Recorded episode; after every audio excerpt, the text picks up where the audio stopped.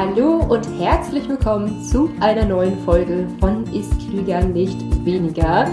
Kann man den Stoffwechsel wirklich ohne Sport ankurbeln?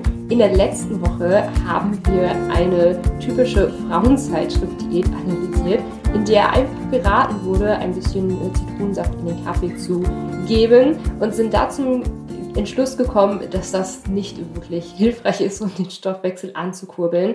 Nun schauen wir uns allerdings mal so andere Faktoren an, die tatsächlich einen Effekt haben könnten und sehr hilfreich sind. Also wir kommen da wirklich ja zu einem Ergebnis zu Zahlen, die mit Sicherheit viele von euch überraschen werden. Würde ich sagen, starten wir direkt einmal los. Letzte Woche haben wir geklärt, was, es, was eigentlich so ein Stoffwechsel ist und was man letztlich machen müsste, um diesen Stoffwechsel anzukurbeln. Nochmal kurz zur Erinnerung für die, die die letzte Podcast-Folge gehört haben oder falls ihr neu hier bei Ist Klüger nicht weniger seid, herzlich willkommen. Kurze, kurzer Rückblick, was der Stoffwechsel eigentlich ist. Also der Stoffwechsel ist letztlich all das, was dein Körper so benötigt, um die Organfunktion aufrechtzuerhalten, um sich zu bewegen. Also quasi letztlich all das, was der Körper benötigt, um seine Funktion aufrechtzuerhalten. Das wird als Stoffwechsel bezeichnet. Also quasi, dass du leben kannst. Ähm, und der Stoffwechsel benötigt natürlich Energie und diese Energie wird bei uns in Form von Kalorien gemessen. Das hast du mit Sicherheit schon mal gehört, ähm, das, den Wort Kalorien. Wenn du ähm, mehr Kalorien verbrennst, als du mit der Nahrung zu dir führst, dass du dann tendenziell abnimmst. Und wenn du mehr Nahrungsenergie, also mehr Kalorien zu dir führst, als du verbrauchst, dass du dann zunimmst. Das ist so grundsätzlich der Stoffwechsel und wie das mit Kalorien und der Energie so zusammenhängt. So, und dieser Stoffwechsel setzt sich aus ein paar unterschiedlichen Faktoren zusammen. Und da gehen wir jetzt mal vier sehr wichtige von durch.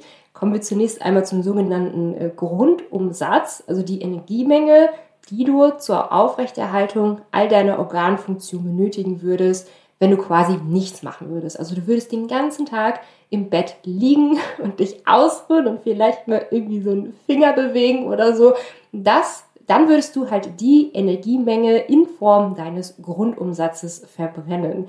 Der Grundumsatz ist dann natürlich abhängig von deinem Alter, von Geschlecht, von deiner Größe und von deiner Körperzusammensetzung. Und da sehen wir schon daran, dass man am Grundumsatz nicht ganz so viel schrauben kann. Wir können weder Alter äh, noch Größe irgendwie ändern. Also da ist sehr, sehr viel genetisch vorprogrammiert.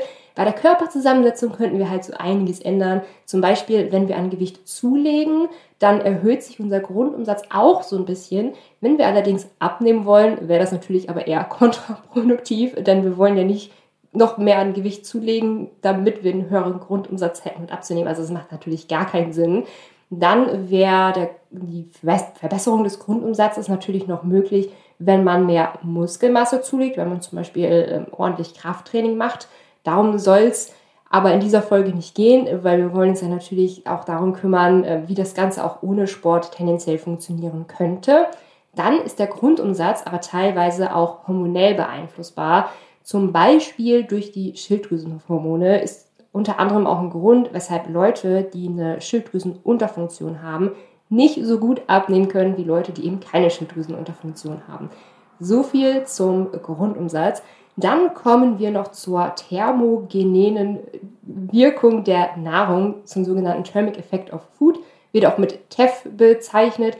Das ist letztlich die Energie, die du brauchst, um die Nahrung, die du zu dir führst, zu verstoffwechseln. Also quasi die Nahrung kommt rein und das muss vom Körper erstmal alles aufgespalten werden, in die kleinsten Bruchstücke umgewandelt werden und dann werden diese kleinsten Bruchstücke im Körper auch noch ganz individuell zusammengesetzt, je nachdem, was der Körper einfach gerade braucht. Und alleine dieser Vorgang benötigt schon ein bisschen Energie. Und das ist unter anderem auch ganz witzig, denn wir, denn der, dieser Thermo, thermogene Effekt der Nahrung ist zum Beispiel bei Proteinen relativ hoch, während der bei Fetten fast nicht vorhanden ist, also sehr, sehr gering ist. Ähm, da können wir uns gerne in einer anderen Podcast-Folge noch mal ein bisschen näher zu austauschen. Aber so viel sei schon mal vorweg gesagt. So eine große Stellschraube, äh, wie das gerade geklungen hat, ist das Ganze leider nicht. Als dritten Faktor, wie wir unseren Stoffwechsel tendenziell beeinflussen könnten, beziehungsweise wie unser Stoffwechsel eigentlich zustande kommt, sind so die willkürlichen sportlichen Aktivitäten. Also die Kalorienmenge, die Energiemenge, die du für bewusste Bewegungen, also für bewusste sportliche Bewegungen brauchst. Und ja, äh, natürlich können wir so unseren Stoffwechsel ankurbeln, wir können so unseren Energiebedarf letztlich erhöhen. Soll an dieser Stelle bewusst nicht behandelt werden, ähm, es geht ja auch ohne Sport, vergleichen wir aber später mit dem vierten Faktor, und zwar die willkürliche nicht sportliche Aktivität. Also die Non-Exercise Activity Thermogenesis.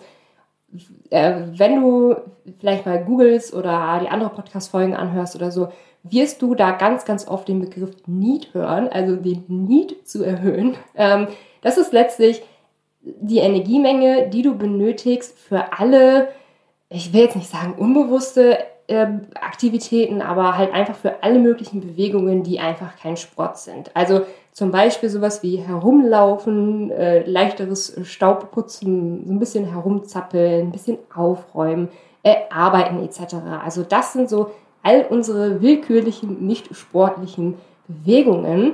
Und um diese soll es in dieser Podcast-Folge ganz, ganz, ganz besonders gehen, denn es ist wirklich einer der Punkte des Stoffwechsels, die sich am allermeisten beeinflussen kann und auch auf leichteste Weise relativ leicht beeinflussen äh, kann.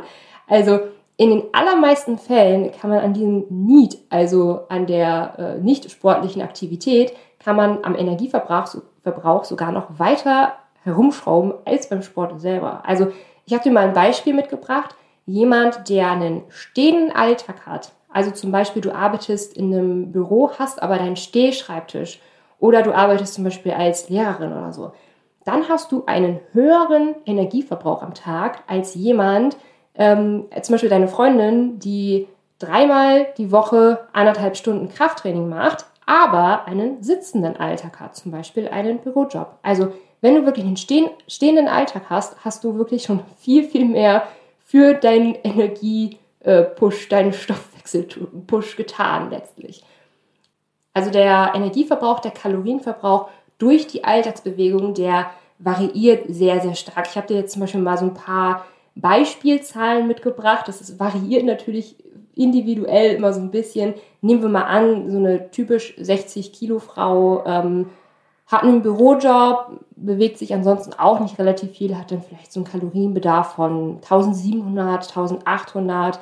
Ähm, der Bedarf beim äh, Stehen kann sich dann schon auf 2200 Kalorien erhöhen. Das heißt, es wäre definitiv schon eine kleine Mahlzeit am Tag mehr.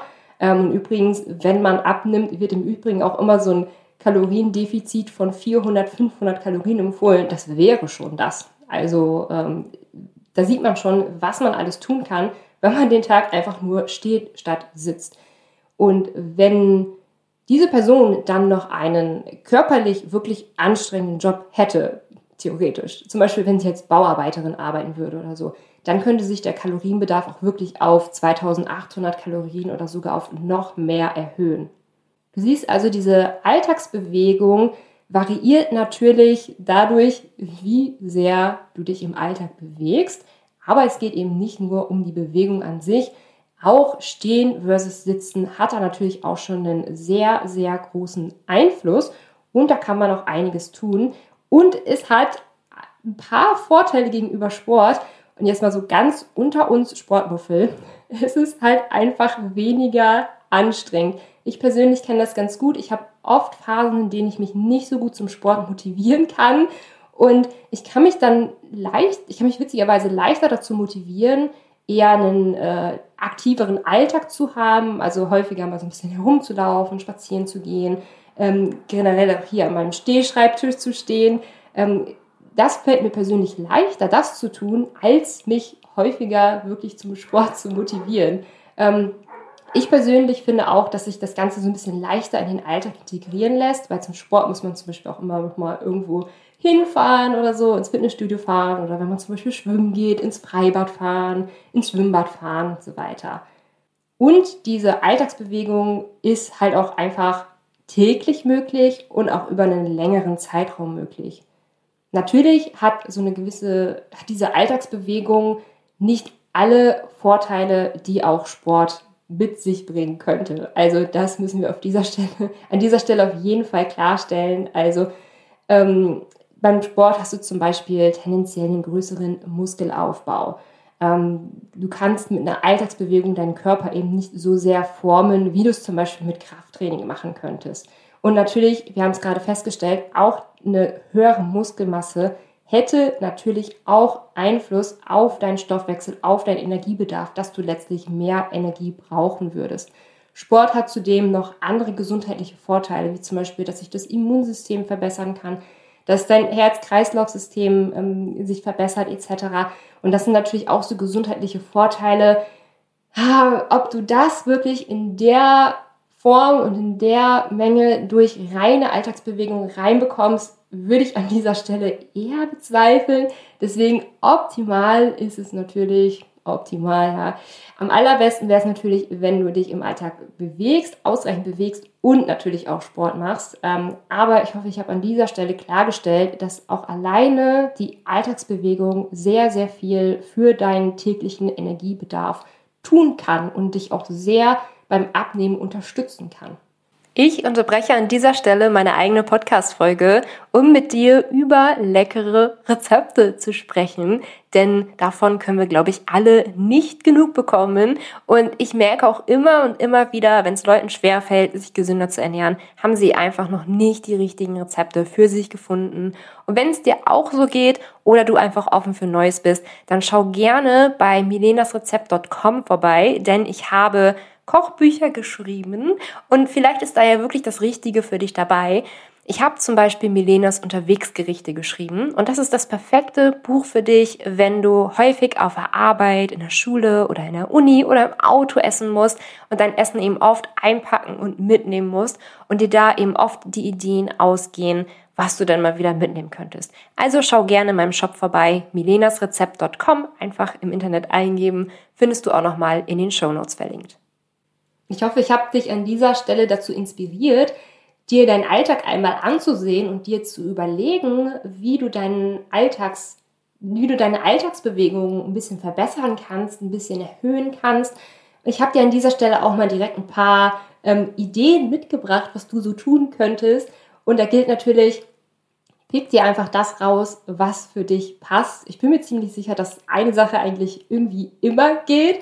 Und denk dran, Hauptsache starten. Also du musst nicht direkt äh, den ganzen Tag nun stehen, den ganzen Tag nun rumrennen ähm, und das super ernst nehmen. Anfang ist die Devise ähm, und wenn du magst, dich einfach immer, immer leicht steigern. Also wenn du magst, immer noch mal was dazu nehmen, auch immer schauen, wie geht's dir dabei, passt es gut in deinen Alltag etc. pp.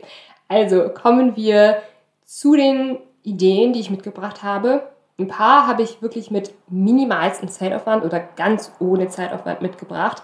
Ähm, und das wäre einerseits, sich einen Stehschreibtisch zu besorgen, ganz besonders für die Leute, die im Büro arbeiten und den Tag über einem Stehschreibtisch zu stehen, anstatt den ganzen Tag zu sitzen.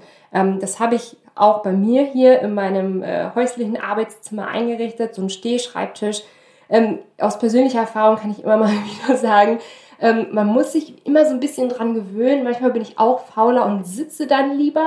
Und wenn ich dann irgendwie für ein paar Wochen den ganzen Tag gesessen habe und auf einmal wieder den ganzen Tag stehe, das ist schon ein bisschen anstrengend. Also falls du damit anfängst, mach das wirklich mal für eine Stunde stehen und dann wieder für eine Stunde sitzen, dann wieder für eine Stunde stehen und dann wieder für eine Stunde sitzen etc. Also das ist wirklich Gewohnheitssache ähm, und mit so ein paar Übungen kommt man da auf jeden Fall rein.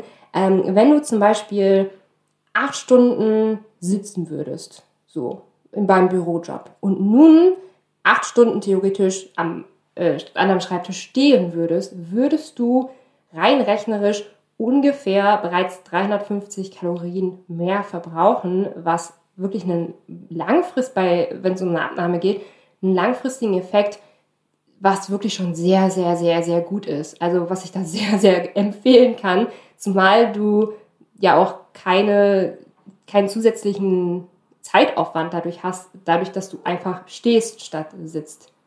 Also falls du nicht selbstständig arbeitest und vielleicht einen Arbeitgeber hast, dann frag ihn vielleicht einfach mal, ob er dir einen äh, Stehschreibtisch äh, kaufen würde. Es würde auf jeden Fall wirklich sehr, sehr viel bringen. Als weitere Idee habe ich dir mitgebracht, wenn du nach der Arbeit zum Beispiel vom Fernseher gerne abschalten möchtest, dir einen Film oder ein paar Serien angucken möchtest, dass du dann vielleicht nicht auf dem Sofa sitzt, sondern das Sofa gegen so einen Heimtrainer tauscht. Also es gibt ja auch so für zu Hause so Sachen, da kann man so ein bisschen Fahrrad fahren oder ein Laufband sich holen oder so und dann neben dem Fernsehen quasi sich so noch ein bisschen zu bewegen, was gerade richtig schön wäre, wenn du sowieso schon den ganzen Tag gesessen hast, dass du dann die Bewegung dann quasi am Abend noch ein bisschen ähm, reinholst. Oder du kannst die Aktivität natürlich auch ähm, nach draußen verlagern, statt Fernsehen vielleicht ein Hörbuch zu hören oder einen Podcast zu hören. Ich habe da übrigens eine ganz, ganz tolle Podcast-Empfehlung für dich, ähm, dass du ein Hörbuch oder einen Podcast hörst und dann einfach einen Spaziergang machst. Oder wenn du viel Bus und Bahn fährst, dass du vielleicht eine Straßenbahnhaltestelle früher äh, aussteigst und dann einfach ein bisschen gehst ähm, dass du längere Telefonate mit einem Spaziergang verbinden kannst.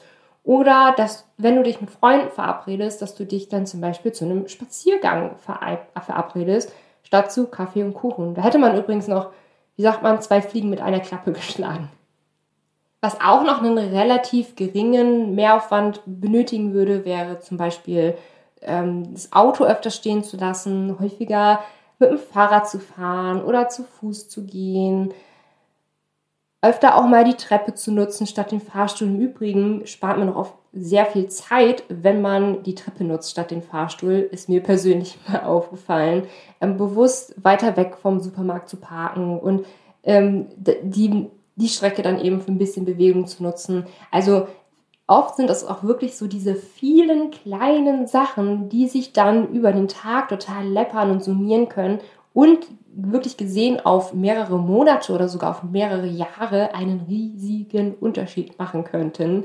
Und wenn du noch ein bisschen mehr Zeit aufwenden möchtest oder vielleicht sogar noch auf der Suche nach einem neuen Hobby bist, kann ich dir auch auf jeden Fall sehr empfehlen. Wandern ist ein wirklich, wirklich, wirklich tolles Hobby. Also Daniel und ich haben das Anfang diesen Jahres angefangen, gehen seitdem fast jeden Sonntag wandern und es ist wirklich wunderschön, wirklich zwei, drei Stunden in der Natur zu verbringen, sich zu bewegen, frische Luft zu schnappen. Man hat einfach über die Woche mehr Energie. Also es ist wirklich so, als würde man diese Frischluft einmal komplett aufsaugen und würde sie dann so mit frisch in die neue Woche nehmen. Ähm, wandern kann ich auf jeden Fall sehr, sehr, sehr empfehlen. Oder wenn du vielleicht nicht so der Wandermensch bist, dass du dann vielleicht eine Radtour machst oder einen ausgiebigen Spaziergang etc. Und generell muss man sagen, es helfen da auf jeden Fall Routinen sehr. Also es nützt nichts, wenn du für ein, zwei Wochen sehr motiviert ähm, ganz, ganz viel machst. Deswegen pick dir auf jeden Fall eine Sache raus, die du dir vorstellen könntest, was du da tun könntest. Ähm, dann schau auf jeden Fall darauf, dass du das, was du dir vorgenommen hast, auch auf regelmäßiger Basis machst. Kann man zum Beispiel auch sowas wie so ein äh, Gewohnheitstracker nehmen, also dass du zum Beispiel jeden Tag einmal aufschreibst, okay, habe ich es gemacht, habe ich es nicht gemacht ähm, und dir erst dann das nächste vorzunehmen, statt übermotiviert mit allem zu starten und dann das Ganze nur ein, zwei Wochen durchzuhalten. Und ich habe jetzt auch wirklich viele Sachen genannt, wo du nicht mal unbedingt extra viel Zeit ähm, mit verbrauchen würdest. Und mein erster Rat wäre auch, sich etwas herauszupicken, wo du auch nicht so viel mehr Aufwand hättest, also wo du nicht so viel mehr Zeit hättest. Ähm, weil das ist oft sowas, was sich am leichtesten als erstes in den Alltag umsetzen lässt. Also ich hoffe sehr, ich konnte dich hier dazu inspirieren, das wirklich einmal mit einem aktiveren Alltag zu probieren, um, ja, wie sagt man immer so ein bisschen auf, äh, auf cool, um den Stoffwechsel anzukurbeln, quasi um deinen Energieverbrauch hoch zu, hoch zu pushen Ähm, das kann dir wirklich langfristig sehr, sehr gut beim Abnehmen helfen. Und ansonsten freue ich mich natürlich, wenn du mir auf Instagram folgst. Ich heiße da Melenas Rezept und in letzter Zeit haben wir ab und zu mal so ein kleines Ernährungsquiz in den Stories gemacht. Schau da auf jeden Fall gerne mal vorbei und auch gerne öfters mal in den Stories vorbei. Da teile ich häufiger nochmal so Quick-Tipps ähm, oder so ein paar Quiz oder so, wo du so deine, dein Wissen schon mal zum Thema Ernährung testen kannst. Ansonsten freue ich mich natürlich auch über eine positive Bewertung für den Podcast und freue mich, wenn wir uns das nächste Mal wieder hören. Bis dann!